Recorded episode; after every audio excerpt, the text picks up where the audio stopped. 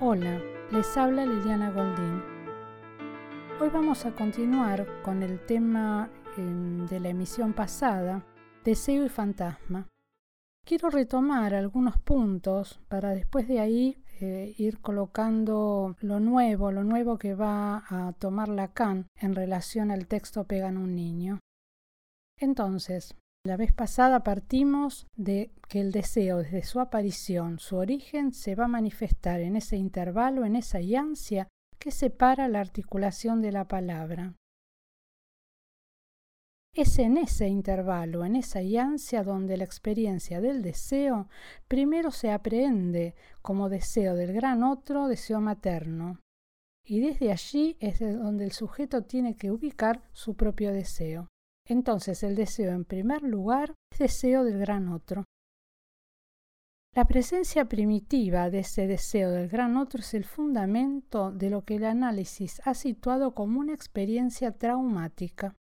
Recuerdan que es en el Seminario del Deseo y su Interpretación del año 58-59 donde Lacan dice, el sujeto se defiende de su desamparo, y con ese medio que le brinda la experiencia imaginaria, que le da la relación con el otro, construye algo que a diferencia de la experiencia especular es flexible con el otro. En efecto, continúa Lacan, lo que el sujeto refleja no son simplemente juegos de prestancia, no es simplemente su aparición ante el otro con el prestigio y la finta, sino que se refleja a sí mismo como sujeto hablante. Por eso, lo que les designo, dice él aquí, como el lugar de salida, el lugar de referencia a través del cual el deseo va a aprender a situarse, es el fantasma. Entonces el fantasma es articulable entre el sujeto como hablante al otro imaginario, o sea que el fantasma es una estructura simbólico-imaginaria en este momento de la enseñanza de Lacan. La función del fantasma es dar al, entonces al deseo del sujeto su nivel de acomodación de situación. Por eso el deseo humano tiene esa propiedad de estar fijado, adaptado, asociado, no a un objeto, sino siempre a un fantasma. El deseo es siempre deseo de otra cosa. En el acto de hablar, Freud nos dice que el sujeto no sabe lo que hace, va mucho más lejos que su palabra. Lacan toma el texto freudiano de Pegan a un niño entonces para mostrarnos con los pasos de esta fantasía la estructura del fantasma. Entonces, en ese texto freudiano va a ubicar la, representación fantasía pegan a un niño que suele aparecer en pacientes neuróticos, o sea, histeria, neurosis obsesiva. Es una frase descolgada en relación a lo trabajado en el análisis. Las primeras fantasías de este contenido, las fantasías de paliza, suelen ubicarse antes de la edad escolar, porque mm, por eso Freud en este texto va a hacer toda una construcción de esta fantasía. Tiene un, un punto importante, es este, para que se arme una fantasía no debe haber sufrido maltrato durante su infancia. Esta fantasía de paliza tiene Digamos ese punto importante. En realidad la fantasía no se trata de lo que sucedió, se trata de lo que nunca sucedió. Si hubo maltrato en la infancia, no se arma este fantasma. Pegan a un niño una fantasía en relación a un lugar de sometimiento y se construye en la singularidad y con los significantes de cada cura. Freud quiso averiguar entonces más sobre estas fantasías tempranas. La fantasía de paliza tiene una historia entonces que se constituye finalmente al cierre del Edipo antes de la latencia. Al cierre del Edipo se va a constituir allí, por un lado, el fantasma, por otro lado, el síntoma. Entonces, antes de la latencia. Entonces, en los tiempos de constitución de esta fantasía se dan cambios en relación a quién es el que pega, quién o quiénes son pegados y si el placer se trata de que es sádico o masoquista. Y va a describir tres momentos de construcción de esta fantasía que se da entre los dos y los cuatro o cinco años, o sea, el cierre del Edipo. Eh, va a tomar tres fases Freud, que serían así. La primera fase es la época muy temprana de la infancia. Y lo coloca Freud en una frase, el padre pega al niño. Entonces dice, quizás se trate de algún recuerdo, o la verdad que no tiene importancia. Hay duda de si pasó o no pasó. Dice, no tiene importancia. Em, y de ahí van a surgir, digamos, eh, va a surgir un modo de satisfacción sádica. El padre pega al niño. Incluso puede ser el padre pega al niño que yo odio. La segunda fase de la fantasía, yo soy azotado por el padre. Esto tiene un contenido masoquista y tiene consecuencias. Nunca tuvo existencia real, no es recordado para nada en el sujeto, nunca estuvo consciente y solo es construcción del análisis. La tercera fase, tenemos ahí el texto que comunica a un paciente en el análisis, ya un paciente adulto. Se pega a un niño. ¿Ven las diferencias? El padre pega al niño, es la primera fase, más infantil, más temprana. Yo soy azotado por el padre, es una construcción del análisis. Y la tercera fase se pega a un niño, que es con lo que el adulto va allí al análisis. La persona que pega en esta frase nunca es el padre. La persona em, propia no aparece en la fantasía se pega a un niño. Una frase impersonal. Y la fantasía es probablemente de, de mucha excitación, intensa y sexual, que procura qué? Procura satisfacción masturbatoria. Vamos a detenernos, eh, nos va a plantearle acá, en este tercer momento, en este tercer tiempo, tercera fase, cómo es enunciado en la cura. Se pega a un niño. ¿Quién pega? Se pega. Ese se es impersonal, es el sujeto. El sujeto es verdaderamente evasivo.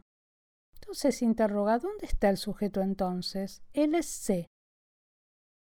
Es bajo ese significante que el sujeto queda suspendido. Al decir de Lacan, el sujeto llegó a abolirse. Esta fantasía descubierta por Freud nos brinda la estructura del fantasma donde este sujeto, donde el sujeto está desaparecido. Para ubicar la relación entre sueño y fantasma, Lacan toma la aparición de un sueño en una paciente de la psicoanalista inglesa Ella Sharp.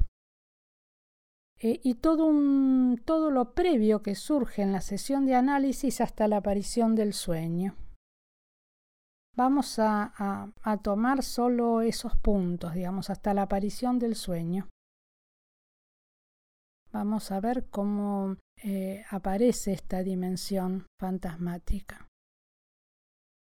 Se trata de un paciente que, previo a la entrada en el consultorio, tosía. No lo podía evitar. Estaba molesto porque no quería toser. Le pasaba algo que no quería. Y pensaba que esto tenía que ver con alguna razón, que por algo le pasaba. Un paciente que estaba en análisis bastante tiempo y se lo dice al analista. La analista lo interroga por las razones y él responde que podrían ser una de esas cosas que uno hace si entrara en una habitación donde dos amantes estuvieran juntos y solos. En ese momento que le dice esto le viene un recuerdo. Un recuerdo de cuando él tenía quince años, donde su hermano estaba en una habitación con la novia y para que se separaran, él tosió antes de entrar. Entonces le pregunta a su analista, ¿por qué tose entonces aquí?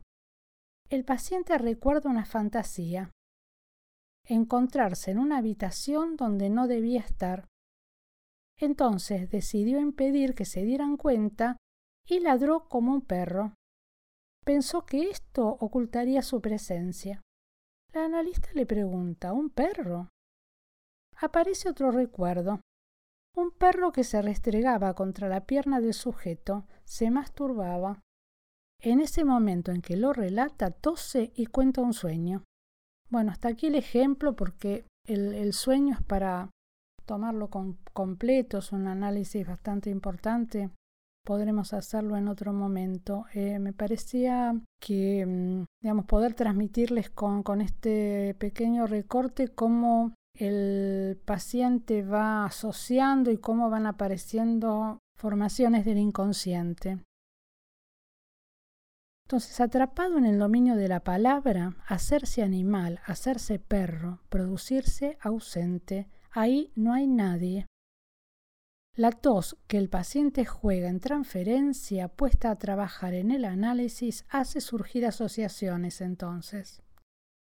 Hacerse perro nos anuncia al sujeto en su fantasma.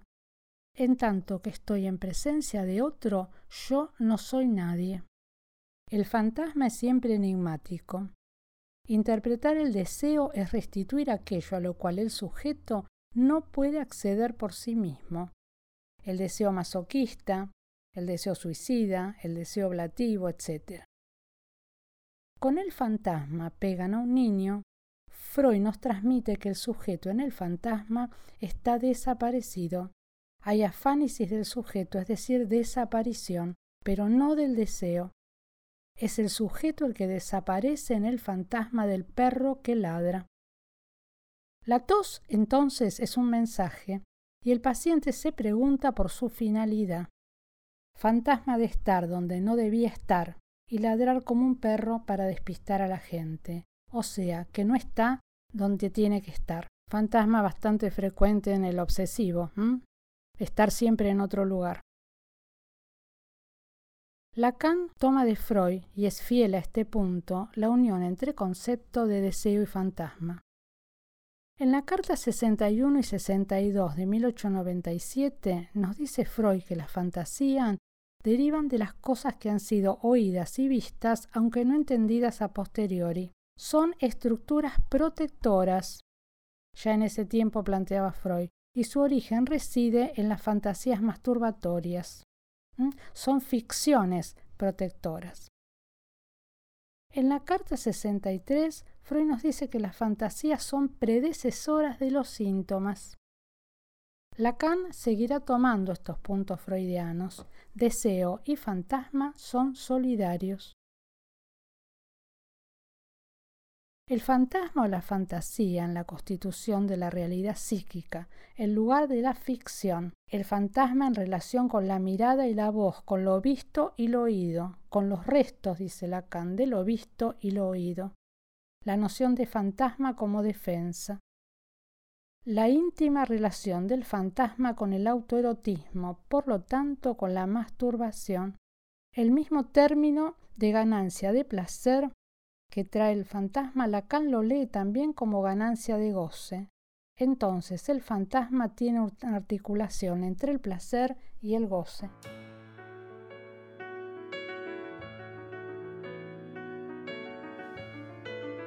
Bueno, muchos conceptos para ir articulando en la clínica de las neurosis.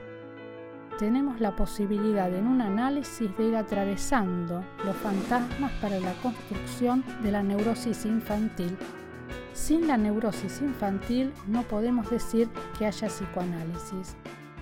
Por hoy dejamos aquí, hasta la próxima.